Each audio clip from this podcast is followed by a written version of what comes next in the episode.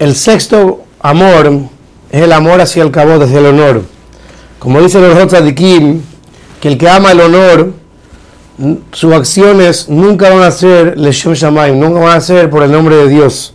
Porque toda la mitzvot que haga, o toda la tzedakah que dé, o todo el estudio de Torah que haga, o toda la mitzvot que cumple, siempre su pensamiento y su intención es recibir honores y alabanzas y que la engrandeza por su comportamiento y eso daña mucho el servicio de Hashem. Incluso una persona que estudia Torah y hace buenas acciones, el cabot lo saca del mundo. Y cuanto más y más, si una persona que no tiene Torah y no tiene mitzvot y solamente persigue el honor, que eso hace que sus acciones sean cada vez peores. Por lo tanto, dice de Kim que la persona tiene que tratar de alejarse de dos cosas. Todo lo que tiene que, ver con cabot, honor, alejarse de él.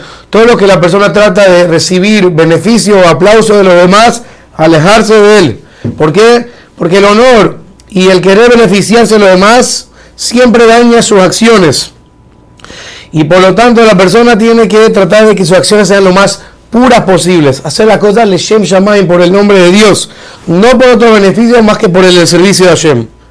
La única excepción a la regla, dice el Kim, es si una persona que es tzadik o sabio y el mundo lo desprecia o se burlan de su comportamiento y entonces por eso sus palabras son despreciables o su comportamiento es despreciable y entonces si la persona lo borraría, entonces puede enseñar el camino correcto a los demás, Ahí es muy importante que la persona persiga el cabot, que persiga el honor, porque la manera que lo van a honrar, entonces también va a honrar sus acciones y sus palabras, y de esa manera poder corregir a los demás o reprochar a los demás.